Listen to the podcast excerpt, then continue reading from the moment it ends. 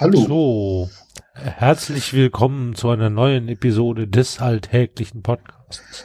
Ja, wir haben es endlich mal wieder geschafft. Ja. Man brennt sich sonst nichts.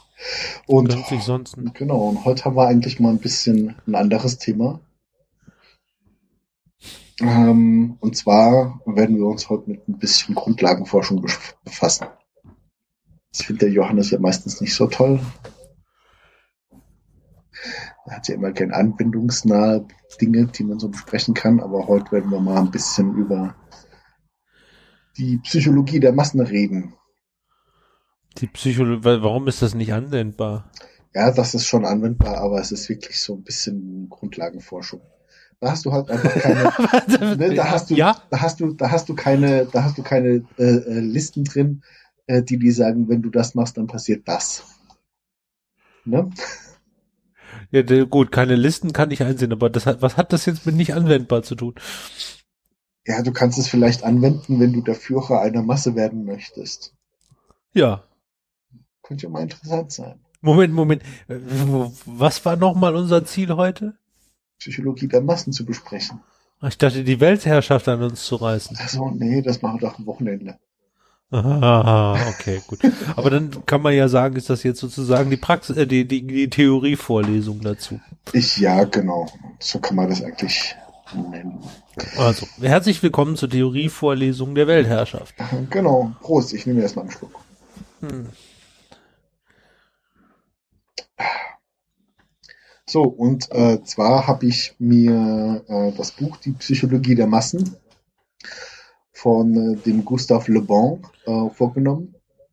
Ich wollte das schon immer mal lesen. Ich habe es dann schlussendlich gehört als Hörbuch. Ähm, War es aber auf jeden Fall wert.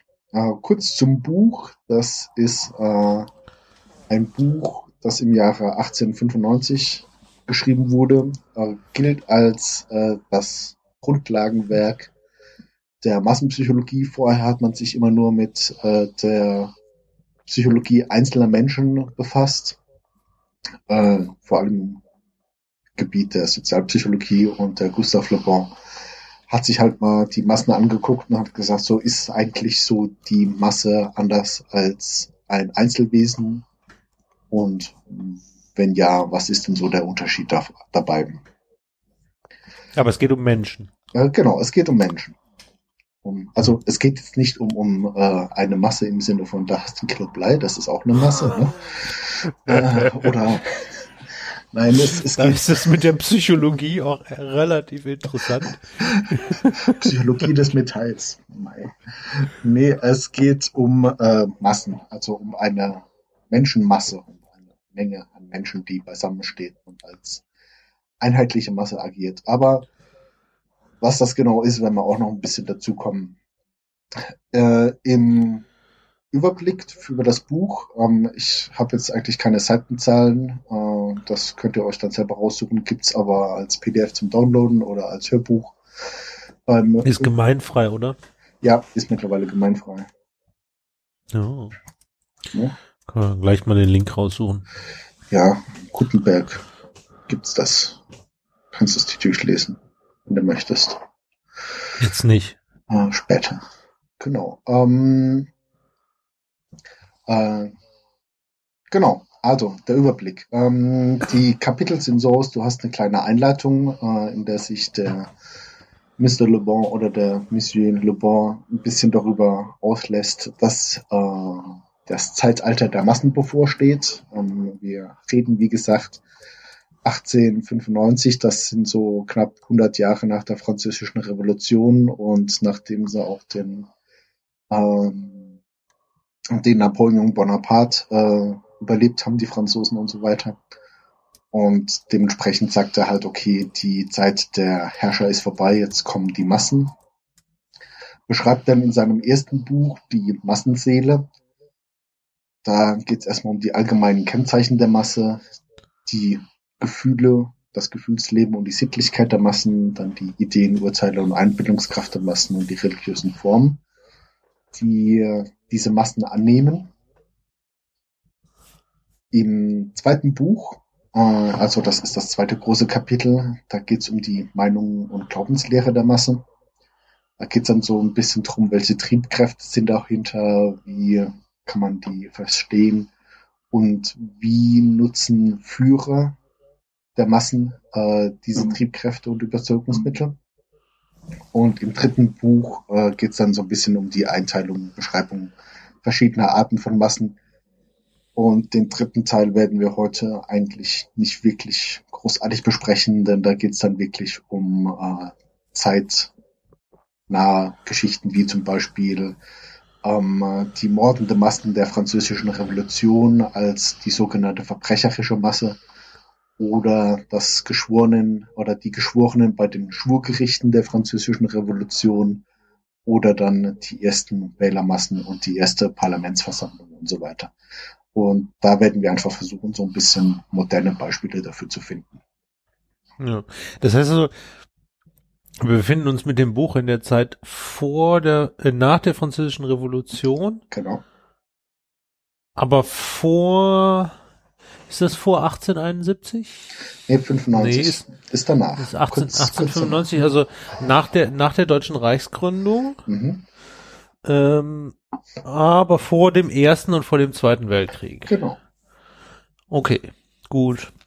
Ähm, ähm das ist auch ganz lustig. Ähm, wenn wir gerade über den Weltkrieg reden. Ähm, er hat nämlich zwischendrin äh, bei den äh, Massen und wie die Massen lernen, lernen so einen, kleine, einen kleinen Ausblick, der sagt, naja, wenn man sich das anguckt, die französische Revolution und alles, was danach kam, hat nicht geholfen, irgendwie den Menschen äh, humaner zu machen. Vielleicht war es noch nicht genug und wir brauchen noch mehr Gewalt, bis der Mensch endlich mal versteht, dass Gewalt nicht das Mittel ist. Ähm, fand ich in dem Moment ganz lustig, weil er konnte eigentlich nicht wissen, dass äh, keine 20 Jahre später, oder? Wann war der Erste Weltkrieg? 17, oder? 1914 haben sie damit angefangen. 1914, ja, okay, gut. Dann sind es ja knapp, knapp 20 Jahre später dann halt äh, der Erste und kurz darauf der Zweite Weltkrieg kommen. Anderes Thema. Ja, wobei ich nicht weiß, ob ich das witzig finde. Ja, mein. Mhm. Da ist witzig vielleicht das falsche Wort. Interessant. Mhm. Interessant. Okay. Und wenn wir jetzt die Bücher einteilen. Nummer eins ist ähm, Beschreibung der Masse. Beschreibst, du, du, ja. du, du beschreibst eigentlich, wie die Masse von innen aussieht. Genau. Ja, also das, das Wesen der Masse, der, der Kern der Masse, die Seele. Also wenn du jetzt die Psychologie des Metalls machen würdest, würdest du da die Ionen angucken und sagen, wie die Ionen zusammenwirken. Und ja, beim, genau, genau. Beim zweiten gehst du eigentlich davon aus, wie, äh, ja, wie sich Überzeugungen in, äh, in der Masse verändern, dadurch, dass es halt in einer Gemeinschaft sich anders Meinungen bilden, als wenn jemand alleine sitzt? Genau. Das ist es, weil, und das, ähm, ja.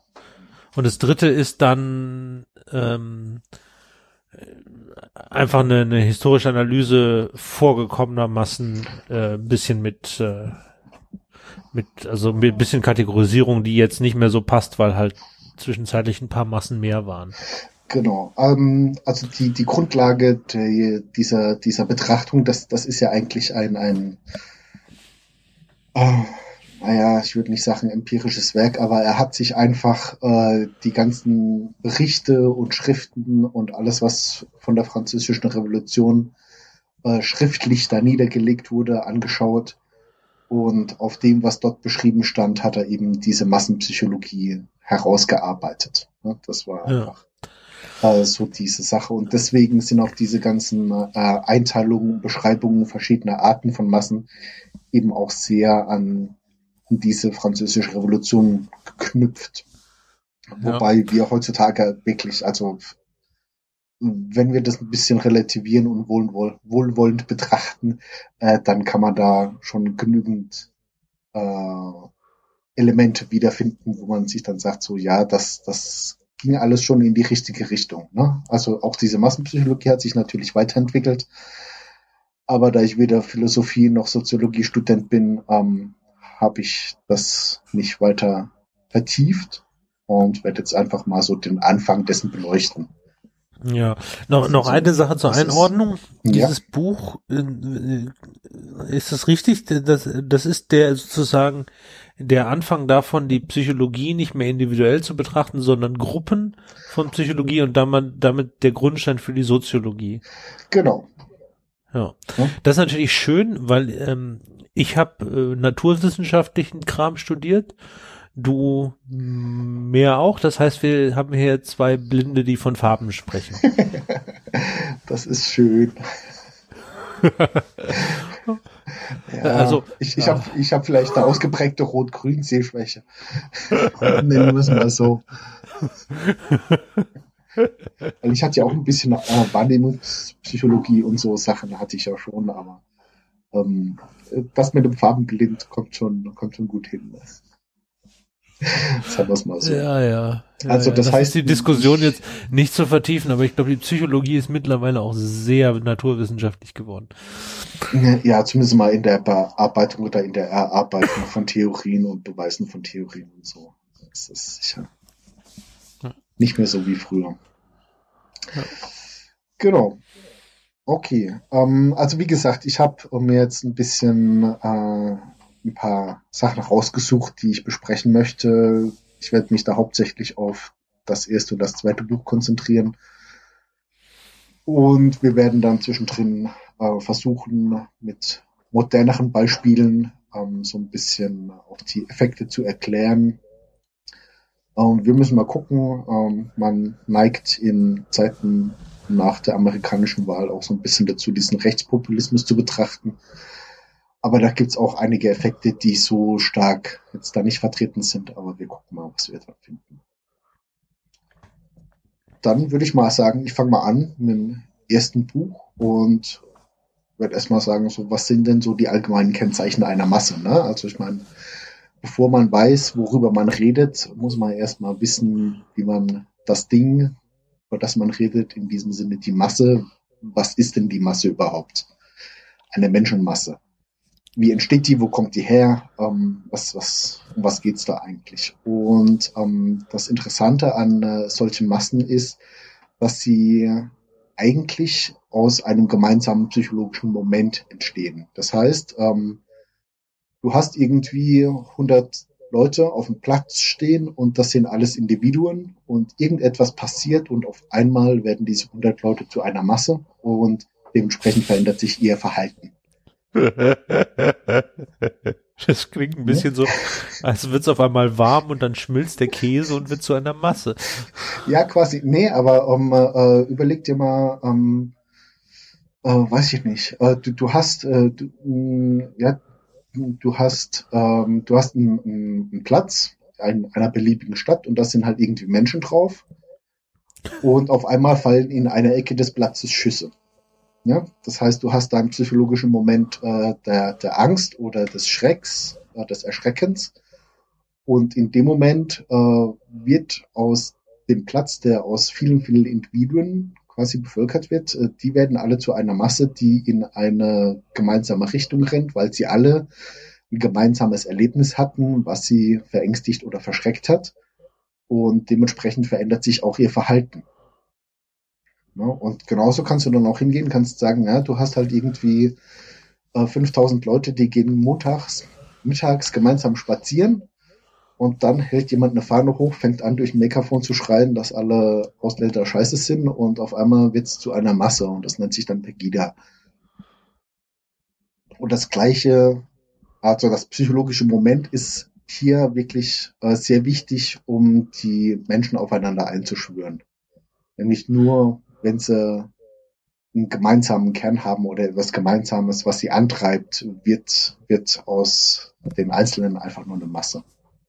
Heißt das, ähm, bei einem Public Viewing vor dem ersten Gegentor ist, sind die Leute keine Masse? Mm, das kommt drauf an. Ne? Ich meine, da sind wir jetzt natürlich in der Grenze.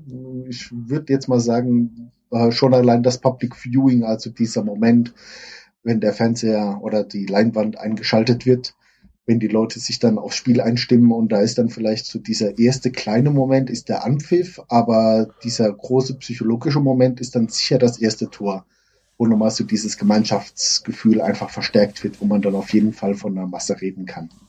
Hast du ja auch im Stadion. Ne? Also ähm, äh, du bist da wahrscheinlich bewanderter als ich, weil du wahrscheinlich in letzter Zeit öfters mal im Stadion, also in vorletzter Zeit öfters mal im Stadion warst als ich. Und äh, da gibt's ja auch diese Schlachtgesänge und so weiter. Ne? Und wenn die Leute ins Stadion strömen und erstmal dastehen, ist es ja noch keine Masse, aber durch, durch dieses gemeinsame Erlebnis, Fußballspiel und durch die Gesänge äh, entwickeln sich da relativ schnell Massenmomente, würde ich das mal sagen.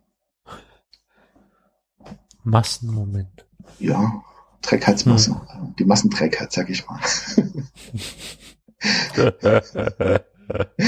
Ich war beim HSV, da ist die Massenträgheit ziemlich hoch, aber vor allen Dingen auf dem Platz.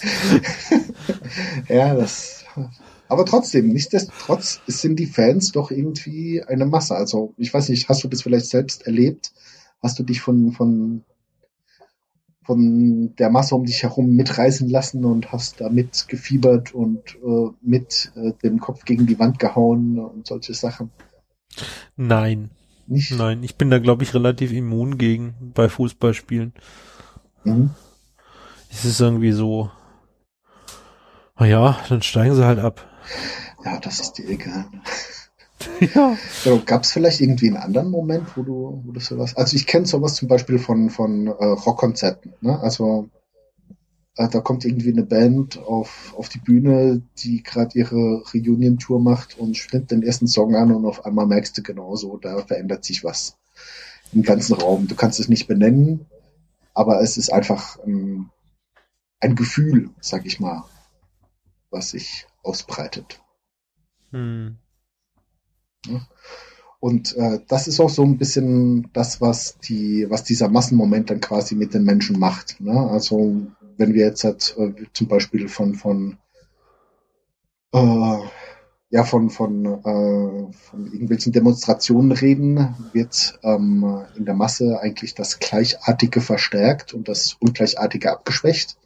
Also das heißt, ähm, da wird dann einfach so ein bisschen alles das, in dem sich die Leute der Masse unterscheiden, äh, ausgebügelt und indem sich die Leute der Masse gleichartig sind, wird einfach verstärkt. Und das ist dann auch schon wieder so ein bisschen der, der Kern, der dann auch ein bisschen dazu führt, dass sich eine Masse immanent anders verhält. Dass zum Beispiel, ähm, wenn jetzt ein, ein Individuum da drin ist, was eigentlich sagt so, ja, Schlägereien, na, sind eigentlich nicht meins, und du bist dann Teil der Masse und die Masse wird immer aggressiver, dann kann es durchaus sein, dass auf einmal eine Massenschlägerei ausbricht. Obwohl die Individuen, die daran teilnehmen, eigentlich vorher eher Pazifisten waren. Ja.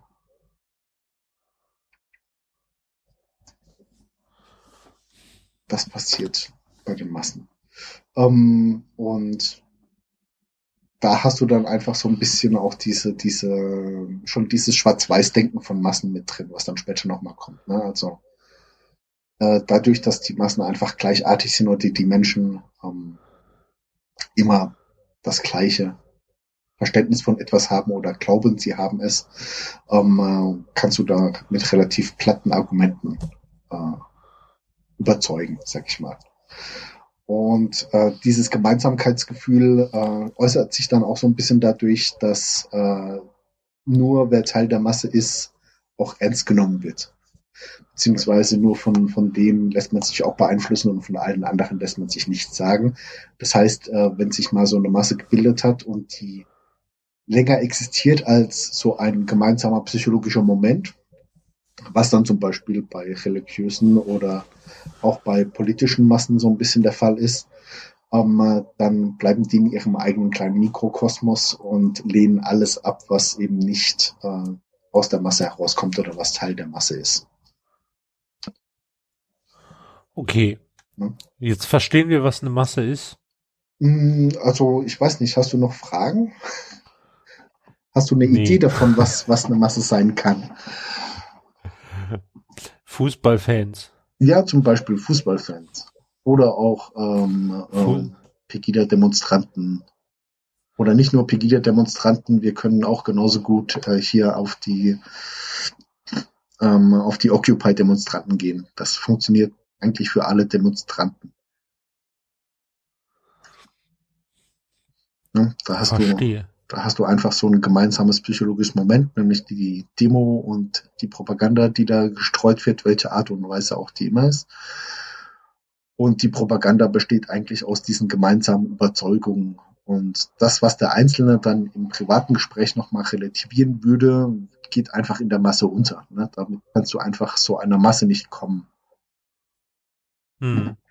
Und schöne Beispiele dazu sind dann halt wirklich solche, solche ähm, Massenkundgebungen oder dann auch äh, religiöse Gemeinschaften, Sekten, solche Geschichten, die sich dann gegen die anderen absch abschotten. Das sind alles so Massen im Sinne von Le Bon, die sich auch, glaube ich, heute noch ganz gut identifizieren lassen. Hm.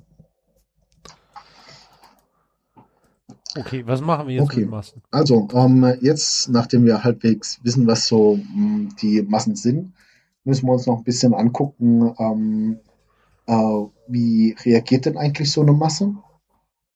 Und ähm, da hast du einfach äh, Ideen und Urteile beziehungsweise Einbildungskraft äh, der Massen, äh, um auch so ein bisschen die Reaktion dann zu verstehen, die sie, die sie haben. Ne? Also wie ich hatte ja schon angesprochen, dass äh, die die eigentlichen äh, Grundideen der Masse sich angleichen. Das heißt, dass dann irgendwann, wenn du mit der Masse läufst, alle deine Relativierungen ähm, einfach nicht mehr greifen und du eine gemeinsame Argumentation hast und ein gemeinsames Urteil fällst. Und äh, das wird eigentlich von allen Mitgliedern der Masse unbewusst äh, wahrgenommen und verteilt sich auch über die ganze Masse. Das heißt, wenn du irgendwie eine Masse hast und es kommen neue Mitglieder dazu, dann übernehmen die diese Urteile einfach. Ja, und ähm, dieses Schwarz-Weiß-Denken äh, wird dann einfach immer abgestärkt, äh, ab, ab, ähm, immer verstärkter. Und die ganzen feinen Abstufungen greifen nicht mehr. Das heißt, du hast dann wirklich am Schluss ähm, solche Geschichten, dass äh, komplexe logische Schlussfolgerungen, die ein Einzelner noch so ein bisschen versteht, äh, von der Masse nicht mehr wahrgenommen werden, sondern die reagieren einfach auf einfache Schlagworte, ne, einfache Argumente, wo man dann sagt, so, ähm, weiß ich nicht. Ähm, der HSV hat kein Tor geschossen, weil der Trainer so scheiße ist. Äh, sind sie alle super dabei, ne? aber dann bei der spezifischen Spielanalyse kommt vielleicht raus, naja, nicht der Trainer ist dran schuld, sondern äh, die Spieler sind im Einzelnen zu blöd und deswegen haben gewisse Spielzüge nicht funktioniert und äh, deswegen hat er halt verloren. Das interessiert die Masse nicht. Die hören schon auf nach dem ersten ähm, äh, und dann zuzuhören und sagen, na, war der Trainer, ganz klar, Trainer muss raus. Trainer Woher kommt wissen, das? wo Auto steht. Ähm, das kommt einfach daher, dass ähm, eine, eine Masse einen Gemeinschaftsgeist hat, der, der einfach nicht über lange Strecken argumentieren kann. Ne? Also da gibt's einen Ruf und alle stimmen mit ein. Ne? Und wenn du anfangen musst, lange zu erklären, was mir das öfteren mal passiert, dass ich gerne abschweife, ähm, dann, das ist mir noch nie untergekommen. dann, äh, dann, dann hören, dann hört die Masse auf und dann kommt halt irgendjemand, der ein einfaches logisches Modell hat, also ne, das ist so, weil der Trainer scheiße ist und dann sagen sie alle, jawohl, das ist so.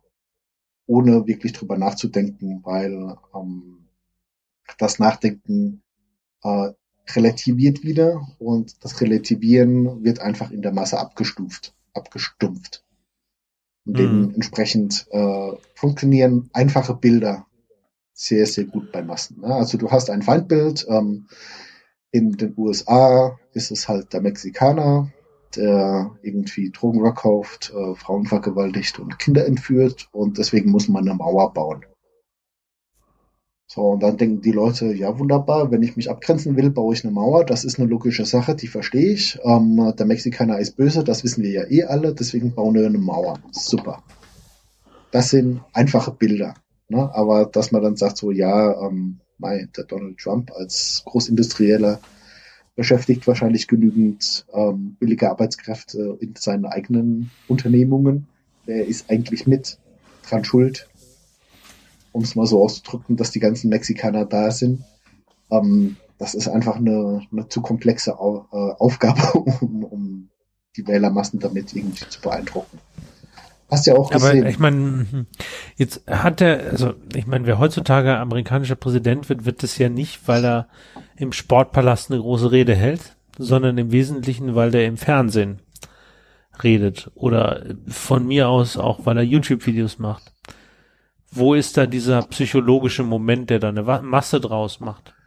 Um, ähm, das ist jetzt was, was wir natürlich gerne diskutieren können. Ne? Aber ich glaube, ähm, die Masse bildet sich im multimedialen Raum auf eine relativ ähnliche Art und Weise. Ne? Du hast halt irgendwie deine, deine Facebook-Einträge, ne? da hast du irgendwie auf äh, Facebook slash Trump.com oder wie auch immer das dann heißt, ähm, äh, äußert er einen seiner Gedanken und dann kommen unten drunter die ganzen einzelnen Ausrufe, ne? von wegen, ja super, finde ich geil und super und hier nochmal Daumen hoch und Like und überhaupt. Und das ist auch schon so ein gemeinsamer Massenmoment, dass du dann einfach sagst, okay, ich bin Teil einer imaginären Masse im Internet und äh, dann kommst du in so einen ähnlichen Modus rein. Ne? Du liest nur noch die Nachrichten, die für dich relevant sind. Du glaubst nur noch das, was in deiner, wie nennt man das, in deiner Filterblase oder in deiner Filterbubble irgendwie ähm, äh, dir zugetragen wird und das ist auch nur das, was deine Meinung unterstützt. Und da ist dieser Massenbildungseffekt ähm, nicht auf den Platz begrenzt, sondern auf ein Forum, sagen wir es mal so, ne? also auf, auf einen Kommunikationskanal, in dem du dich bewegst. Da kann das sicher auch stattfinden. Das wäre so ein bisschen mein Ansatz, wo ich sage so, ja, okay, wenn, wenn du auf Platz stehst und vorne kommt jemand und schreit, hier wollt ihr den totalen Krieg, dann ist es ja egal, ob du auf dem Platz stehst oder in modernen Zeiten hinterm Rechner sitzt und den entsprechenden Facebook-Post likest. Hm. Der Massenmoment, also der, der Moment, der dich als Teil der Masse entstehen lässt, ist ja, also kann ich mir gut vorstellen, dass das ein relativ ähnlicher Effekt ist. Mhm.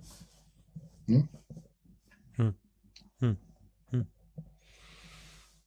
Ja, weiß ich nicht. Also, ähm, ich, also wenn ich jetzt so an das erste Gegentor denke, was, mhm. das ist ja so das kollektive sich Hände halten, was irgendwie dazu führt, dass dieser Massenmoment aufsteht. Das geht ja bei YouTube nicht. Ja, aber ähm, du hast ja bei YouTube dann nicht dieses gemeinsame Händchen halten, aber das gemeinsame Kommentieren. Ne? Also na, ich will jetzt nicht auf Hasskommentare raus, ne? Aber ähm, äh, du hast ja dann bei entsprechenden ähm, Videos auf YouTube, die einfach eine Emotion hervorrufen bei einzelnen Personen, die dann sich gemüßigt fühlen, einen Kommentar abzugeben, einfach so den Effekt, einer fängt an zu motzen und dann kommen auf einmal 10.000 andere, die genau der gleichen Meinung sind. Ob sie das jetzt wirklich sind oder nicht, ist jetzt mal dahingestellt, aber es gleicht sich halt alles an, ne? Frei nach dem Motto, jawohl, mein Vorredner hat recht. Und dann mhm. hast du eben auch so diese, diesen Masseneffekt. Vielleicht nicht, ähm, ja, ich, ich weiß nicht, ob es nochmal einen emotionalen Unterschied gibt. Weil ich glaube, wenn, wenn der HSV dann einfach irgendwie wieder verliert und dann die 10.000 Kommentare auf der Facebook-Seite vom Trainer irgendwie einprasseln, ähm, dann ist es genauso emotional als die 20.000 Leute, die im Stadion stehen und den Trainer ausbuhen. Ne? Es ist halt nur nachhaltiger, weil dokumentiert. Und zwar so, dass ich es nachlesen kann im Einzelnen, weil wenn die Masse im Stadion streikt, kannst du nicht aufhören, was ruft der Einzelne. Aber auf Facebook kann ich das sehr wohl lesen. Und ja, aber ist das nicht dann, also wirkt das dann nicht dem Massenmoment entgegen? Nö, wenn die ganzen Kommentare in die gleiche Richtung, also in die gleiche Stoßrichtung stoßen, dann nicht.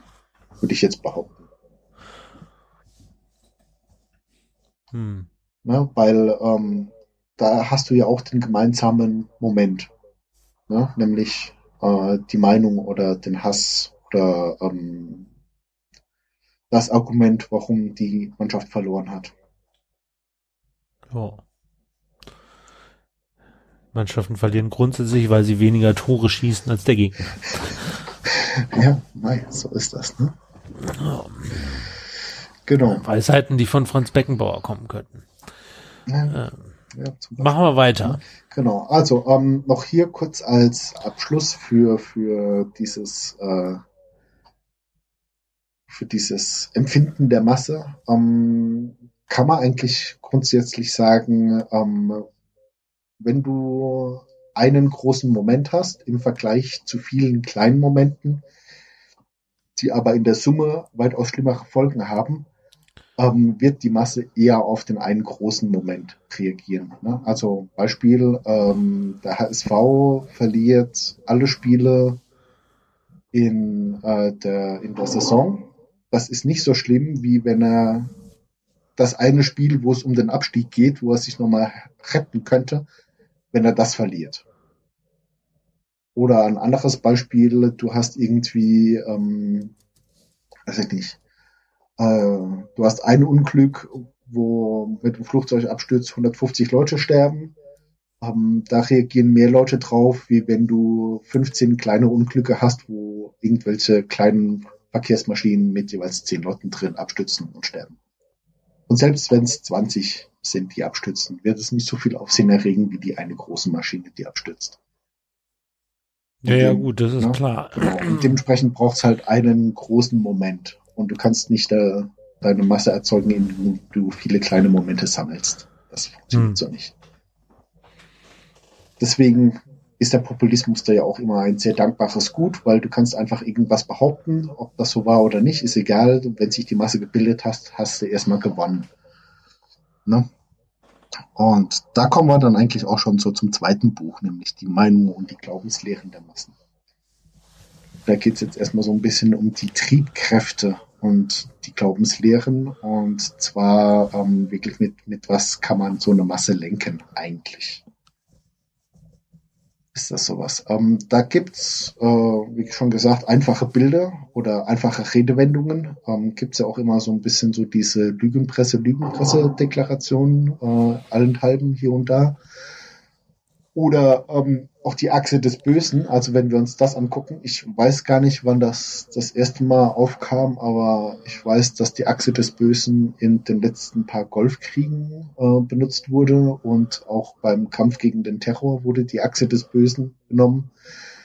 Und, ich glaube, die ähm, kommt von George, die, George Bush dem Zweiten. Na, weil die Achse des Bösen war auch mal Deutschland bis Japan, weißt du?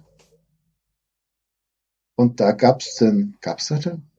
Den ersten? Da gab's den Golfkrieg noch nicht. Da gab's den Golfkrieg noch Achse nicht. Des Bösen ist am 29. Januar 2002 vom damaligen US-Präsident George W. Bush in einer Regel zur Navigation äh, geprägtes Politstamm, um Länder zu beschreiben, welche er beschuldigte, Terroristen zu unterstützen und nach Massenvernichtungswaffen zu streben, wie Nordkorea, Iran und der Irak.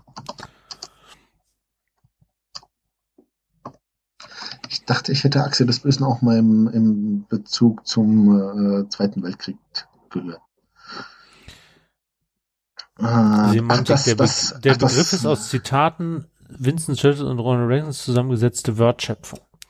Der Begriff Achse wurde zuerst von Churchill verwendet und bezeichnet den Zusammenschluss Deutschland, Italiens ah, und Japans im Zweiten okay, okay. Weltkrieg. Achsenmächte. Ach, die Achsenmächte waren das. Ah, okay, gut, ja. aber, aber du siehst. Der Slogan ist, Reich des Bösen, Evil Empire, stammt hm. aus dem Kalten Krieg und wurde von Ronald Reagan als Bezeichnung für die Sowjetunion verwendet. Siehst du mal, ne? Aber das sind eben gleiche Bilder oder ähnliche hm. Redewendungen, die da einfach benutzt werden. Ja. Ne? Und das heißt, da kannst du auch immer einfach dich schön in der Vergangenheit bedienen.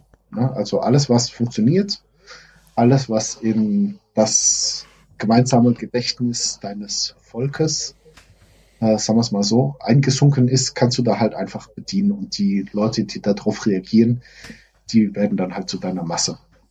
Mhm. Ne?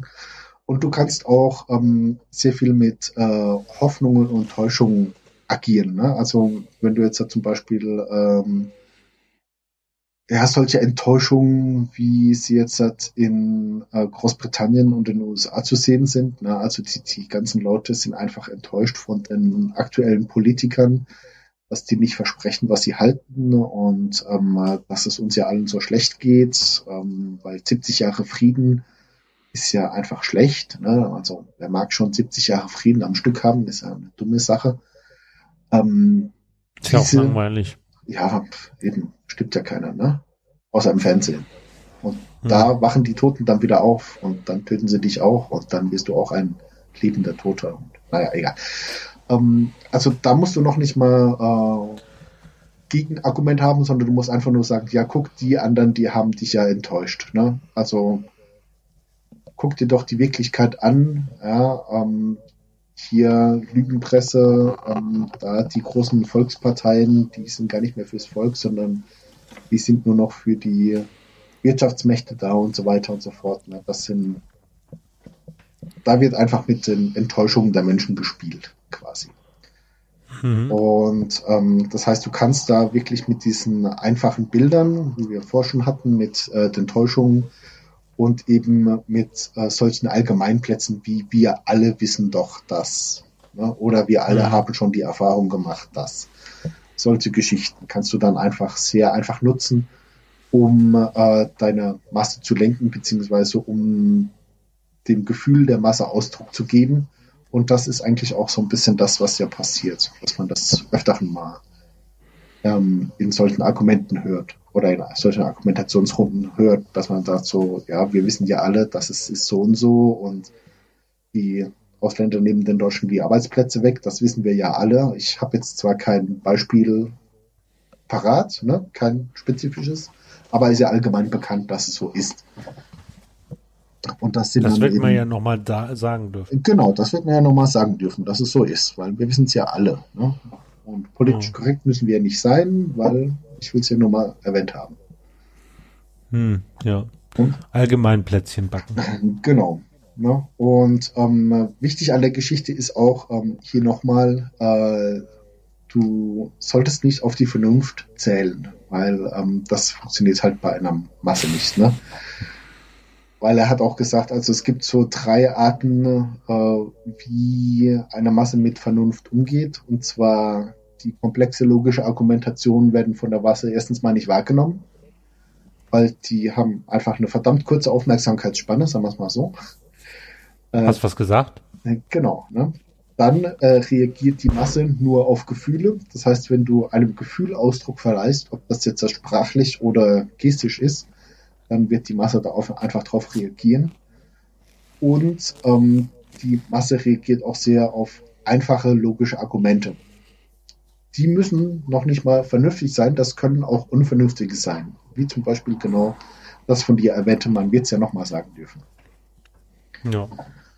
Ne? Und äh, hat man auch beim Trump gesehen, also da hat ja nachweislich, ihr könnt das alle im Internet nachschlagen, aber irgendwas zwischen 70 und 90 Prozent seiner Aussagen waren gelogen.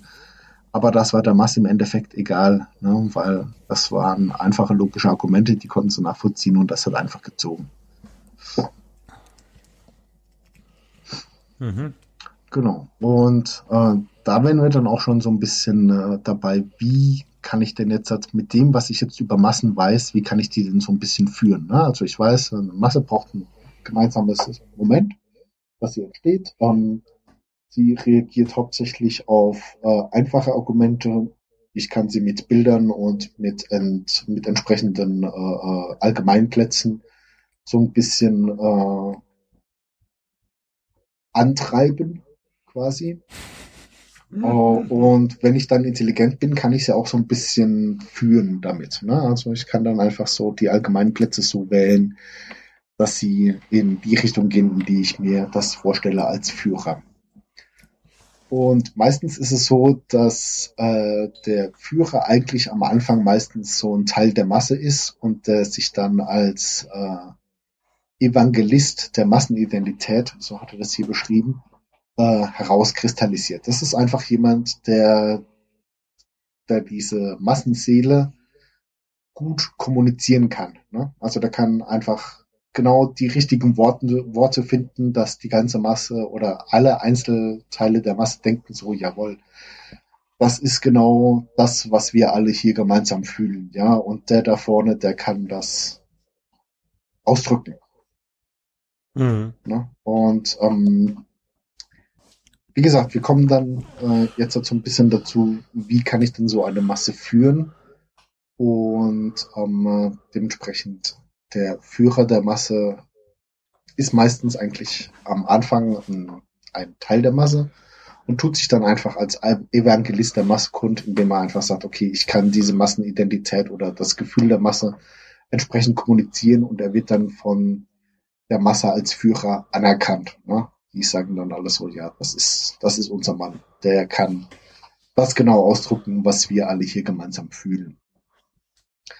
Und ähm, da gibt's jetzt so ein bisschen ähm, äh, vier, äh, ja, vier, vier Dinge, die ein Führer braucht oder vier Dinge, mit denen ein Führer arbeiten kann, um die Masse eben entsprechend ein bisschen zu führen. Ähm, die, ich muss an der Stelle, glaube ich, nochmal darauf hinweisen, ja. Führer war zu der Zeit noch nicht so negativ konnotiert. ja, aber das, das mit dem Führer. Den, den Führer gab es einfach noch nicht. Ja, der, der kam dann. Aber der hat eigentlich alle diese, diese vier Dinge hatte der eigentlich. Ne? Also äh, ging man kommen, nicht sogar ne? davon aus, dass er, oder geht man nicht sogar davon aus, dass er sich diese Theorien sehr genau angeguckt hat? Ähm, weiß ich nicht. Also damit habe ich mich noch nicht auseinandergesetzt. Aber ich sag mal, ähm, beim, bei einem Donald Trump kannst du auf jeden Fall davon ausgehen, dass äh, zumindest mal sein Team oder derjenige, der die Strategien dahinter gemacht hat, wie er seinen Wahlkampf führt, dass der sehr genau wusste, wie man einen Trump in Szene setzen kann. Und der hat sicher, wenn auch nicht den Le Bon gelesen, also weiß nicht, vielleicht hat er wahrscheinlich auch den Le Bon gelesen, aber der hat sich auf jeden Fall sehr mit diesen Massenpsychologien auseinandergesetzt. Und das kann sich eigentlich auch irgendwie kein, kein Wahlkampfstratege mehr erlauben, äh, das nicht getan zu haben. Ne? Also das ist ja genau das, was man jetzt sieht. Ne? Also wir werden jetzt gleich mal die vier Beispiele durchgehen oder die vier Punkte, die ein, ein Führer braucht oder mit denen ein Führer arbeiten kann. Und dann sieht man das ja schon. Na, also mhm. der erste Punkt ist äh, ein, eine Behauptung, eine Be ein Beispiel. Wenn es geht, ohne Begründung oder Beweise, aber es sollte sehr bestimmt und sehr nachhaltig kommuniziert werden. Ne? Also du behauptest einfach etwas. Wir haben im Deutschen das, man wird es ja nochmal sagen dürfen. Und ähm, äh, der Trump hat halt einfach gesagt, so ja, die Hillary, die muss einfach in den Knast. Ne? Also ja. ab in den Knast. Ne? Oder ähm, die Hillary ist eine Mörderin, ne? die tötet Kinder, weil sie für die Abtreibung ist. Hm. So, das noch im Nabensatz. Aber die haben gesagt, so, die ist eine Mörderin. Ja? Punkt. Ne? Das ist einfach so eine Behauptung, die stellst du dann in den Raum. Und ähm, die musst du halt sehr bestimmt und sehr nachhaltig machen. Und so wie der Trump das gemacht hat, sich da vorne hinzustellen und das einfach so rauszuposaunen. Oder auch bei den Interviews. Ich habe sie nicht alle gesehen, ich habe nur die allgemein bekannten Ausschnitte gesehen, wo er dann einfach jedes Mal unterbricht und sagt so, wrong. ja, you lie, wrong. Sagt keiner nix, ne? Einfach nur so, hier, da ist meine Behauptung. So, ja, versuchst du doch zu widerlegen. Ne? Kannst du nicht. Ist ja auch kein mhm. Argument, was ich davor bringe. ähm, das nächste, äh, was äh, mit dem der Führer dann arbeitet, ist einfach die Wiederholung. Ne? Du brauchst gar nicht so viele Argumente. Du musst da einfach nur oft genug wiederholen. Ähm, ich habe da auch ein, äh, was Interessantes gehört, was so ein bisschen jetzt hier rein reinpasst. Und zwar im letzten Soziopod hatten sie es da drüber und zwar nannte sich das Framing. Mhm. Da hatten wir es auch mal drüber. Ne? Also mhm. ähm, das heißt, du, du, kannst da einfach so, so ein bisschen ähm, äh, Vergleiche ziehen oder halt Leute mit irgendwas in Verbindung bringen. Und der Trump hat das einfach gemacht, indem er gesagt hat, so ja, die anderen, die sind ja alle irgendwie so ein bisschen dreckig, so ein bisschen schmutzig. Na, hat das einfach nicht großartig weiter kommuniziert ähm, äh, und hat einfach so ein bisschen äh, alle seine Gegner als, als dreckig und schmutzig dargestellt. Und was dahinter eigentlich stand, und er hat es einfach immer wieder sehr oft wiederholt, dass es sich auch setzt bei den Leuten, ist so ein bisschen so dieses Reinheitsbedürfnis äh, bei den Republikanern, was wohl durchschnittlich äh, sehr hoch ausgeprägt ist im Vergleich zu den, jetzt musst du, äh, zu den Demokraten. Ja, also das ja. heißt, so ein, ein Republikaner, der ist sehr auf Reinlichkeit bedacht und er will nicht mit den Schmuddelkindern spielen, ne? also spiel nicht mit den Schmuddelkindern. Ist ja auch so. das deutsche Äquivalent ist dagegen. Und äh, das war einfach so eine Behauptung, die öfters und immer wieder wiederholt wurde, bis es sich dann einfach irgendwann niedergeschlagen hat. Und das hat mhm. wohl auch so ein bisschen dazu beigetragen. Ne? Genau, ähm, das waren die ersten zwei. Und wir hatten sie ja ganz am Anfang vom Adolf. Und der hat das Spiel ja genauso gemacht. Ne? Also der hat Behauptungen in die Welt gestellt, hat die regelmäßig wiederholt und das hat sie einfach dann auch gegriffen. Ne? Mhm. So. Ähm, was dann so ein bisschen als Effekt zu den äh, Methoden eines Führers kommt, äh, die von der Masse auskommen, ist dann die Übertragung beziehungsweise die Ansteckung. Das heißt, ähm, die Menschen der Masse neigen dann dazu, das, was der Führer ihnen vorlebt, nachzuahmen. Ne, ist von klein auf irgendwie bei uns mit drin. Äh, wenn da vorne jemand ist, der uns überlegen ist, sprich Mama, Papa oder halt der Führer ähm, oder ein Führer oder ein, ein, jemanden, dem wir folgen, jetzt den Führer nicht mal zu überanspruchen, äh, dann machen wir alles genauso, wie er es denn uns vormacht. Oder also Hitlerbärtchen. Ne?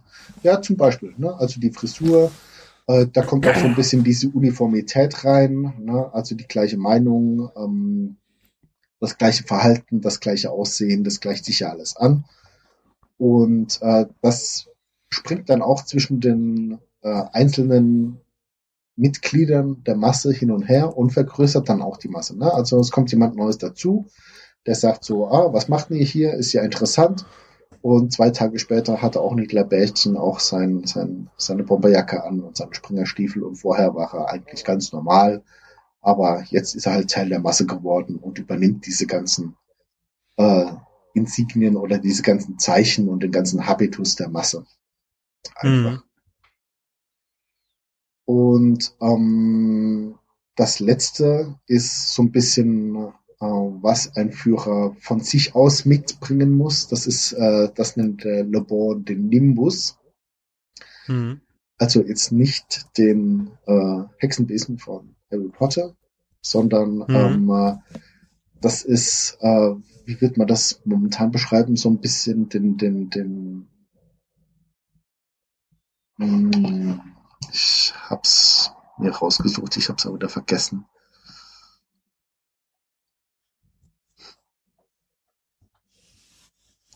das Ansehen. Ne? Mhm. Oder das, das, ähm, das Auftreten.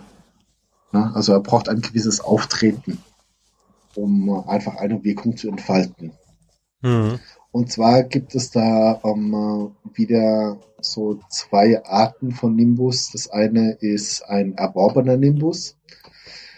Ähm, der wird dir einfach zugeschrieben durch deine Stellung. Ne? Also da ist ein Pfarrer, da ist ein Soldat, ein, ein Politiker, ein reicher Mensch oder ein Vorstand, also irgendeine Person, die etwas darstellt. Dann ist es ein erworbener Nimbus, der einfach durch die Stellung kommt. Mhm. Ähm, das heißt, ob jetzt der Pfarrer oder der Soldat oder der Politiker nett ist oder nicht, ist erstmal egal. Das sind irgendwie Respektspersonen. Und ähm, da ist die Chance größer, dass du ihnen erstmal zuhörst, bevor du ihnen folgst, größer ähm, als andersrum. Mhm. Und dann gibt's noch sowas wie einen persönlichen Nimbus. Das ist so ein bisschen ja die Ausstrahlung, der Zauber, den, den eine Person an den Tag legt, wenn sie vorne auf der Bühne steht und einfach redet und einfach ähm, ja von der Art her also als Beispiel. Charisma, ja, oder? Ja, Charisma. Ne? Also wenn sie einfach charismatisch ist. Ähm, ich habe jetzt keine besseren Beispiele gefunden. Ich will nicht immer mit den Negativbeispielen kommen, deswegen nenne ich hier mal Buddha und Jesus. Ne? Also das waren einfach ah, die war nicht reich und die hatten auch irgendwie keine besondere Stellung. Das mit Gottes Sohn hat ja auch erst, dauerte ja auch erstmal ein bisschen, bis Jesus das damit rausgerückt ist. Aber das waren einfach Leute, die so ein Charisma hatten, dass ihnen die Leute gefolgt sind. Ja. Genau. Und ähm, wenn du das alles hast, dann kannst du, je nachdem wie intelligent du bist, kannst du einfach deine Masse entsprechend führen. Ne? Also wenn dein Nimbus da ist, wenn du deine Behauptungen hast, wenn du die regelmäßig Du musst nur deinen wiederholst, Min- Nimbus mitnehmen. nee, wenn du dein, also wenn du Charisma hast, okay, Charisma ist vielleicht hier das, das gute Wort, ne? Ja. Also wenn du, wenn du Charisma hast, wenn du deine Behauptungen irgendwie äh, gut sortiert hast, wenn du dich regelmäßig wiederholst, wenn das mit der Übertragung und der Ansteckung gut klappt, dann kannst du deine Masse schon ein bisschen führen. Ne? Also du hast ja in der Gedankenwelt deiner Masse immer so ein bisschen Spielraum und dementsprechend kannst du dann auch die Massen ein bisschen leiten. Ne? Also Hm. hat man ja vielleicht auch gesehen bei der AfD am Anfang, wie der, ich will immer Lücke sagen, aber das war der Lucke, ne? Hm. Wie der Ja. Lucke noch so dabei war, da war das ja eher noch so ein bisschen, ein bisschen liberaler, sagen wir es mal so. Ne? Ja, Ähm, mein, der mit, mit dem Lucke war eine Anti-Euro-FDP. Ja, ne, und ähm, äh, dann äh, hat sich das ja innerteil irgendwie ein bisschen verkraft. Jetzt hat so zwei, drei Mal, glaube ich, haben sie das Spiel schon durch. Und jetzt sind sie mittlerweile wirklich so ähm, rechts der CDU gelandet. Und zwar nicht nur ein bisschen rechts der CDU, sondern äh, so weit rechts, dass man sagen kann, äh, dass die ganzen NPD und Rep-Anhänger und so weiter jetzt am besten wahrscheinlich alle bei der AfD landen werden. Zumindest mal ja. mit, mit, äh, mit dem Bild, was man so von der AfD jetzt hat. Ne? Also das heißt, da hat auch einfach so, so eine, so eine, so eine kleine, so, so eine rechte Tendenz hatten die ja schon immer, aber ähm, das hat sich einfach immer weiter verstärkt und so kannst du halt auch einfach eine Masse in deine Richtung lenken. ja. Oder sie lenkt deine Partei von dir weg. Ja, zum Beispiel.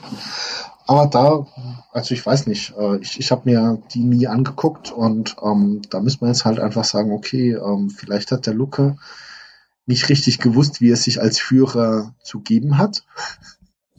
Na, vielleicht wusste er das Mhm. nicht und andere Leute haben es quasi ihm abgenommen. Oder ähm, er hat sich halt wirklich, äh, hat halt wirklich mit Argumenten äh, die ihm am Anfang getaugt haben, genau die Leute herangezogen, die er eigentlich nicht haben wollte. Und dann hat sich der Massenmoment verselbstständigt. Ne? Also kann ja auch sein, Hm. ne? dass du halt einfach sagst, ja, okay, hier habe ich mein Argument und dann sammelt sich Leute unter deinem Banner, die insgeheim irgendwie noch ganz viele andere Dinge mitbringen. Und der Massenmoment entfernt sie dann wieder von dir. Ja, das äh, ist, glaube ich, bei den Piraten ein bisschen passiert. Ja, ja, wobei bei den Piraten würde ich was behaupten, da hat sich gar keine Masse gebildet. Ne? Also du hattest so diesen Anfangsmoment bei, bei den Piraten ähm, mit hier Netzpartei und so weiter und Liquid Feedback und Liquid Policy und äh, Internet und ah, tralala, wir wollen das jetzt alle irgendwie so geil machen. Aber so wirklich eine Masse hat sich dann nicht gebildet, weil sich das dann alles sehr diffus einfach auseinander entwickelt hat. Ja, ich glaube, es hat sich schon so eine Masse entwickelt, weil man, weil man dann eine, einen Moment hatte, wo man gegen war. Also das war ja vor allem dieser Zensursolar-Moment war ja, wo sie, wo man dann irgendwie einen gemeinsamen Feind hatte. Mhm. Ja, aber Gemeinsamer danach- Feind hilft ja immer, ne? Und dann hat sie es halt irgendwie dann danach zersetzt. Ja, na, da, Also an der Stelle wäre natürlich spannend, auch nochmal zu überlegen. Also es gibt den Massenmoment, der, ne- der aus, äh, aus Individuen eine Masse macht. mhm. Aber, aber es gibt halt auch ganz offensichtlich den, den Moment, der aus äh, ein, einer Masse wieder Individuen macht. Mm, Das ist wahrscheinlich genau dann der Fall, wenn sich diese, ähm, äh, diese Gemeinsamkeiten nicht einstellen oder nicht nachhaltig einstellen. Ne? Also ähm, ich, ja, ich wollte es jetzt eigentlich so ein bisschen rauslassen, aber bei den, bei den äh, Beschreibungen der Masse, also im dritten Teil, die Einteilung der Masse, ähm, äh, gibt es zum Beispiel so ein bisschen den Unterschied zwischen äh, der spontanen Masse. Das ist zum Beispiel so eine äh, revoltierende Masse, die durch die Straßen zieht und alles kurz und klein schlägt. Und dann zerläuft die sich wieder und das war's dann. Ne? Da ist dann keine Masse mehr da. Und eben einer nachhaltigen Masse im Sinne von, äh, du hast äh, so eine Partei, die mhm. länger bleibt. Oder eine religiöse Gemeinschaft. Und das ist einfach so, so eine Masse, die auch dann noch existiert, wenn die Einzelteile daheim gegangen sind. Ne? Also mhm.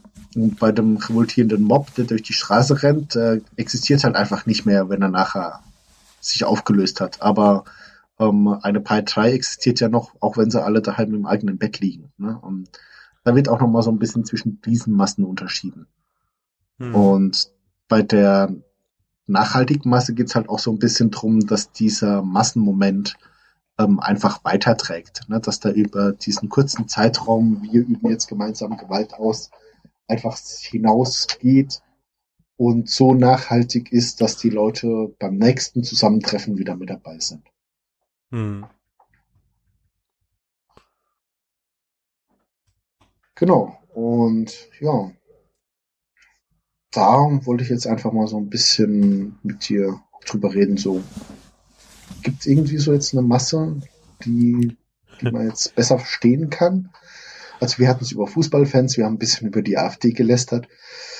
Ähm, äh, aber ich meine, wenn, wenn ich mir äh, jetzt mal so diese, diese ganzen Populisten, äh, Rechtspopulisten in Europa angucke, dann kommen da ja sehr viele Geschichten oder sehr viele äh, Dinge, wo ich sage so, ja, das sind einfach so Momente, die passen hier mit dem, was der Le Bon vor, was sind das jetzt, seit äh, äh, 100, 100,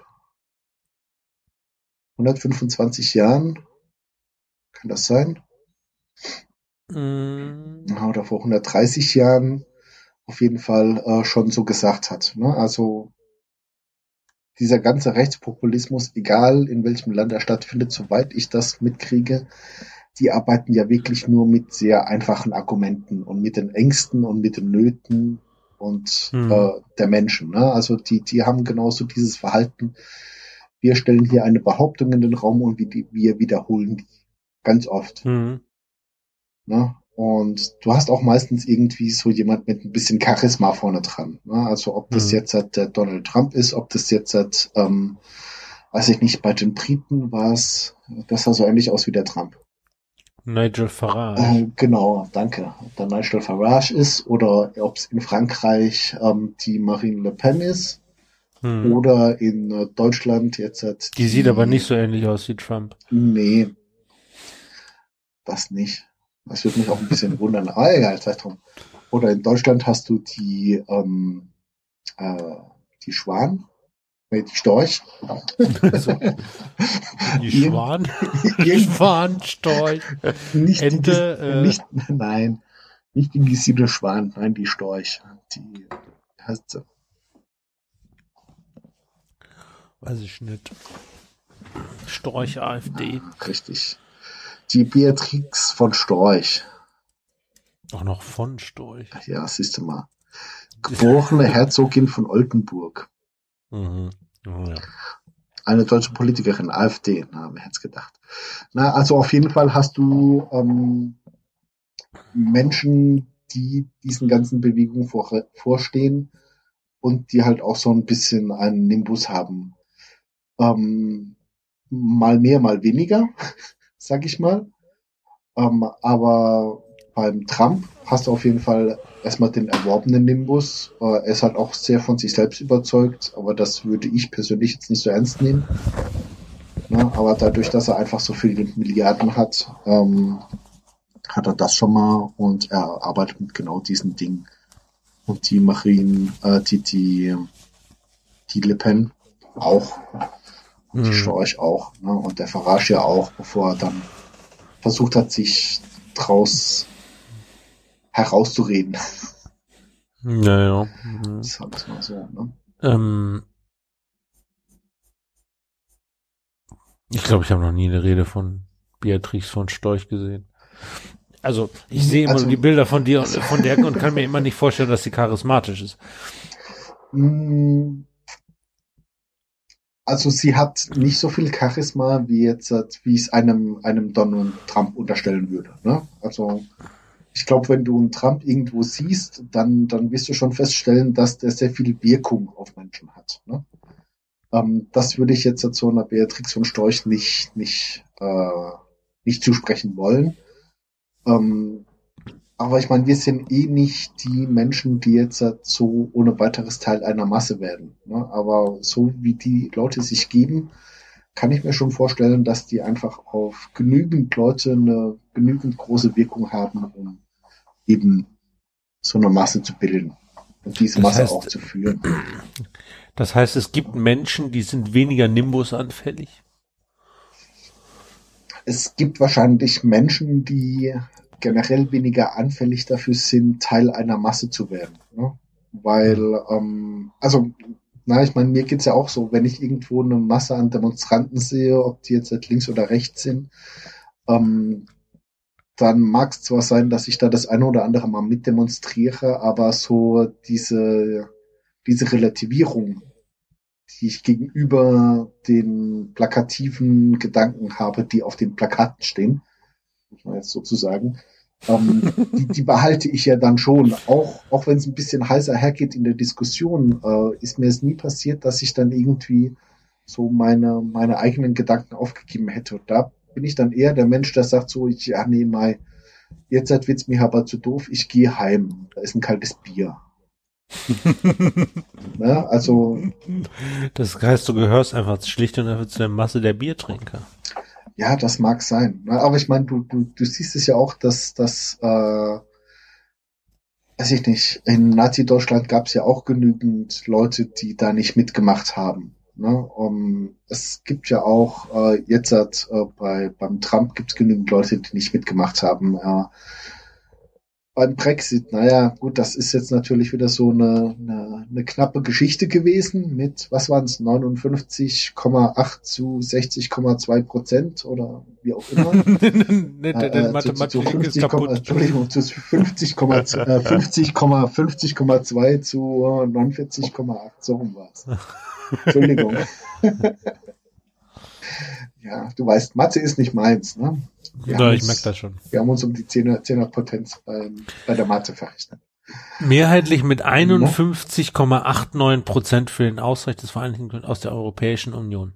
Äh, Ja, siehste, 1,8 Prozent, also 2 Prozent. Das, das ist eine Schwankung, die in der Kriminalstatistik als nicht erheblich beachtet wird. Das ist jedenfalls kein, ist halt äh, jedenfalls äh, keine 5 Prozent, ja. Ja, richtig. Ne? Also, na, ich meine, es ist, ja, aber es, es gibt ja bei extremen Massen, sagen wir es mal so, bei extremen Massen wie jetzt so zum Beispiel Nazi-Deutschland, gab es ja auch Leute, die da nicht mitgemacht haben. Na, also wird es sicher Menschen geben, die anfälliger sind für diese Massenphänomene als andere. Und es wird sicher auch Mhm. welche geben, die da gar nicht reinfallen in dieses Raster und einfach sagen, Masse, nee, brauche ich nicht. Ne? Aber da gibt's vielleicht andere gescheite Bücher dazu. Hm, ja. Also, Okay, also, was lernen wir daraus, wenn wir Mhm. jetzt die Weltherrschaft äh, erringen wollen? Wir brauchen Nimbus. ähm, ja, aber das können wir uns auch erwerben. Ne? Schatz! Ich habe meinen Nimbus verlegt. Kannst du mal gucken, wo ich meinen Nimbus her hin hab? Richtig. Verdammt. Gestern habe ich den Nimbus noch gehabt. Äh, Irgendwo lag er noch rum. Ne? nee, aber ich sag mal, kannst ja auch Bei äh, Harry klein, Potter kann man die kaufen. ja, du kannst ja auch klein anfangen. Ne? Also du brauchst ja nur genügend Nimbus, äh, um eine kleine Schar von Leute um dich zu versammeln und die kannst du dann anfangen zu beeinflussen. Hm. Und Aber dann wächst ist es alleine. tatsächlich, also ich meine, äh, weißt du, wenn du in einem, ein, wenn du in einem Team von zehn Leuten arbeitest, ne, Ja, ist das schon eine Masse? Hören die dann schon aus, auf zu denken? Mm, In gewissen Momenten sicher. Also ich weiß nicht, ob du das schon mal gesehen hast. Also wenn es ein schlechtes Team ist, dann gibt es da Ähm, das muss nicht der Teamleiter sein. Es muss halt einfach nur eine Person sein, der alle folgen. Ne? Das ist meistens die Person, die sich dann als erstes hinstellt und sagt, hey, lieber Teamleiter, das ist totaler Schwachsinn, was du da redest. Wir machen das ganz anders. Und dann nicken alle anderen und da weißt du genauso, ah, das ist eigentlich so ein bisschen der, der insgeheime Führer dieser Masse-Team mhm. in dem Moment. Ne? Ähm, aber ich würde nicht davon ausgehen, dass äh, jedes Team eine Masse ist, aber es kann sicher Teams geben, die solche Massenmomente einfach haben. Ja, aber so Team als Masse, weiß ich nicht. Vielleicht. Gut. Also wie gesagt, einzelne Momente vielleicht, aber in der großen, im großen Ganzen nicht wirklich, würde ich mal sagen. Gut. Dann würde ich sagen, ja. Lass uns zu den Schlussstatements kommen. Äh, dann lasse ich dich doch anfangen. Was sollen wir mit etwas Gutem aufhören?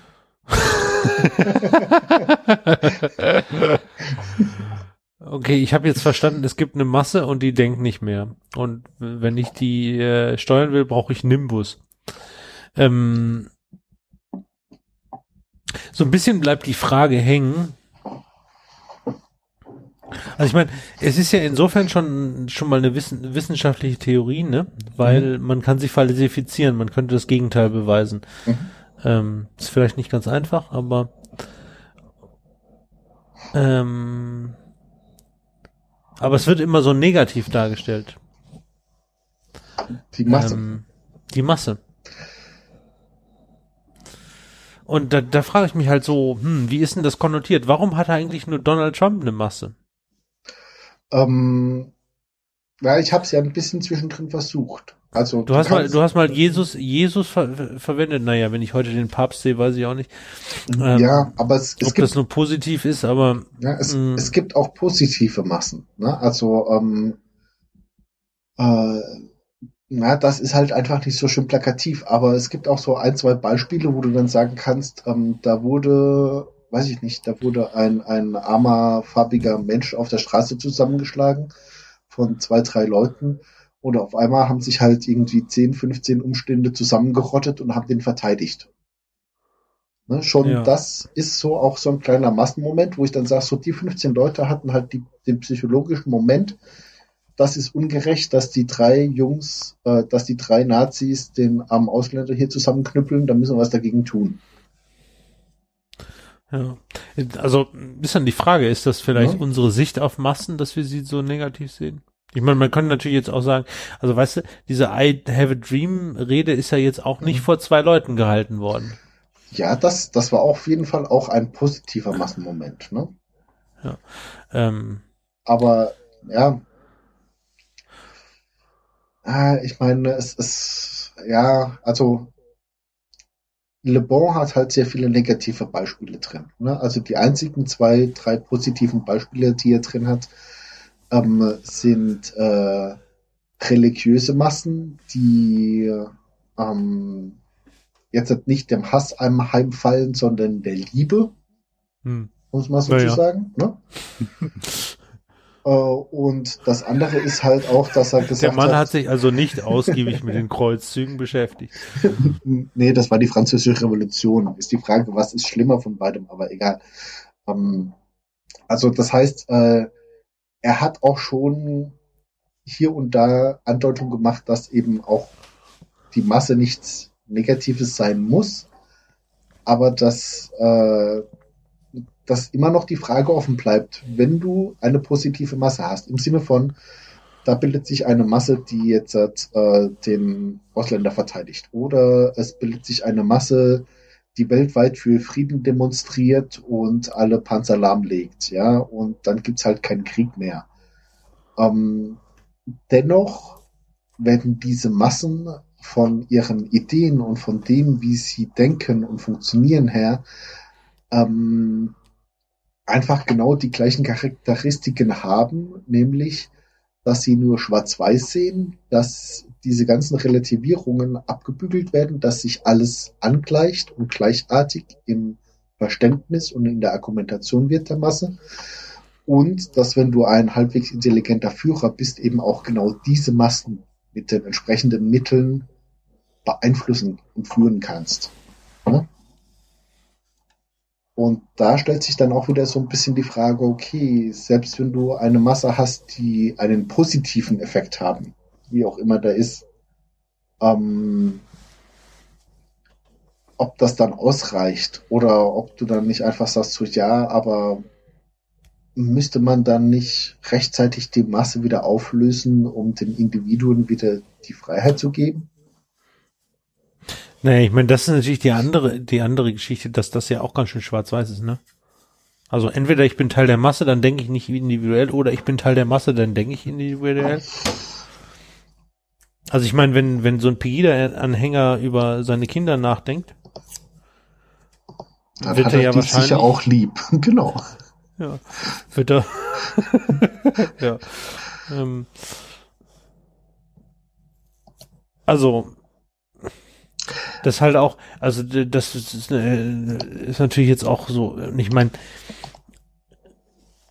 ist das nicht so, dass auch in der Masse dann irgendwann jemand sagt, also na ja, okay, hier ähm, äh, Scheiß Werder Bremen rufen ist ja ist ja okay, aber hier wir müssen jetzt nicht gleich die Maschinengewehre auspacken und wo kommen die überhaupt her?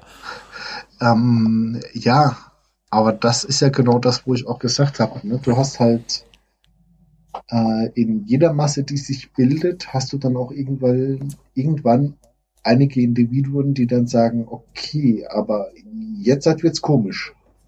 Ja, aber also die Frage ist halt, gibt es nicht auch ein Threshold, wo die Masse dann plötzlich nicht mehr mitgeht? Also ich sag mal, ich, ich sag mal so so eine so eine ähm, so eine Fußballfan-Masse ist ja vielleicht da auch so ein so ein gutes Beispiel, weil ähm, es gibt natürlich sehr viele Hooligans, aber der Prozentsatz ist dann doch relativ klein, wenn du mhm. mal guckst, wie viele Leute so im Stadion sind, ne? Ja. Und ähm, wenn der äh, Führer, den es jetzt ja so nicht gibt, bei Fußballfans irgendwie dazu aufruft, äh, lass mal in die Nachbarkurve gehen und die alle verhauen, dann gibt's da wahrscheinlich schon. Also will ich jetzt erwarten. Also gibt's da nicht den Threshold, wo die Masse plötzlich wieder sagt, Moment, halt, zurück? Also, äh, hm, ich, ja, also lass Ich lass würde mich, da mehr Grautöne erwarten. Um, ich sag mal, der Moment, wo die Masse nicht mehr mitspielt, unterscheidet sich, glaube ich, von äh, von der Art des Gegenstands oder des psychologischen Moments, wo sich die Maske gebildet hat. Also ich sag mal so, etwas wie die französische Revolution wird es wahrscheinlich ich lehne mich jetzt ein bisschen aus dem Fenster, ne? ist klar. Aber, ähm, äh, so eine Masse oder solche Massen wie in der französischen Revolution wird es heutzutage nicht mehr geben, weil bei denen ging es auch wirklich darum, die hatten nichts mehr zu fressen. Ja, also da, da saß irgendwie der König, der jeden Tag irgendwie seine, seine 200 Kilo äh, Essen bekommen hat und davon hat er dann irgendwie 199 Kilo weggeworfen und draußen standen die Leute vor den Toren und sind verhungert.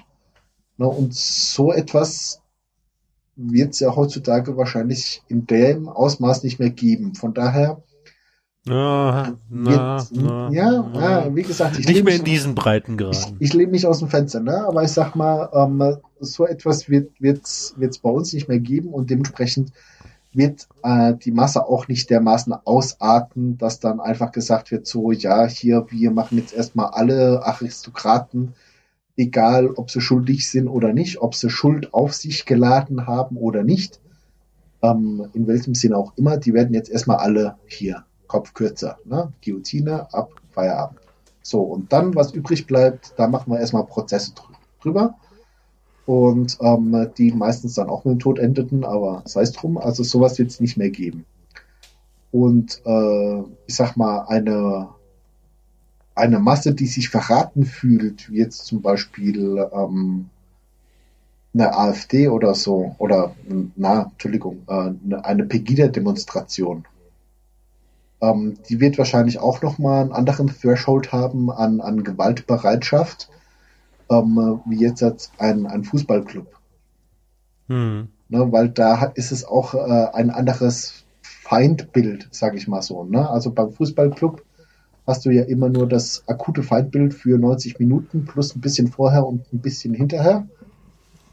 Ja, ähm, und dann zwei, drei Vereine, die immer verfeindet sind. Ja, klar, ne, das schon, aber ich sag mal, ähm, bei, im Vergleich äh, der HSV zu Pegida ist das Feindbild von Pegida schon größer und allgegenwärtiger als das vom HSV, sag ich mal.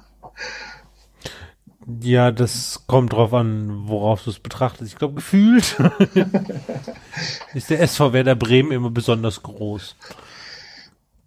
Ja, aber trotzdem wird es wahrscheinlich mehr Ausländer geben als äh, Werder Bremen Spieler, oder? Also in als Werder Bremen Spieler, ja. Das Und die Schnittmenge dazwischen wird wahrscheinlich auch noch existieren. Also Gut, egal. Mach mal du dein, ne? dein Schlussstatement. Hm, also mein Schlussstatement ist, ähm, ich hatte mir schon länger vorgenommen, das Buch zu lesen und nach dem und beim Hören äh, hatte ich dann viele pseudo, pseudo erleuchtende äh, äh, Momente, wo ich mir dachte so, ah, das erklärt ja so einiges. Und natürlich ist beim äh, drüber nachdenken und jetzt halt bei der Vorbereitung zu dem Podcast ist vieles nochmal relativiert worden, aber ich glaube, für alle, die so ein bisschen sich die Frage stellen, Ah, ich will jetzt nicht sagen, wie konnte es so weit kommen, ne? aber so ein bisschen die Frage stellen, warum genau solche Bewegungen wie eine AfD oder wie der Trump oder diese ganzen populistischen Dinge, wie die funktionieren, ist es auf jeden Fall ein Buch, um so einen ersten Ansatz zu geben. Ne? Wo man dann sagen kann, okay, das ist jetzt halt schon 130 Jahre alt, aber dennoch gibt es einen guten Ansatz, um, um Ideen zu nähern, um das verstehen zu können, warum sowas auch heutzutage noch funktioniert. Ja. Und mit diesen Worten wünschen wir Ihnen eine gute Nacht. Genau. Oder einen guten Morgen oder einen guten Mittag oder wann auch immer ihr den Podcast hört.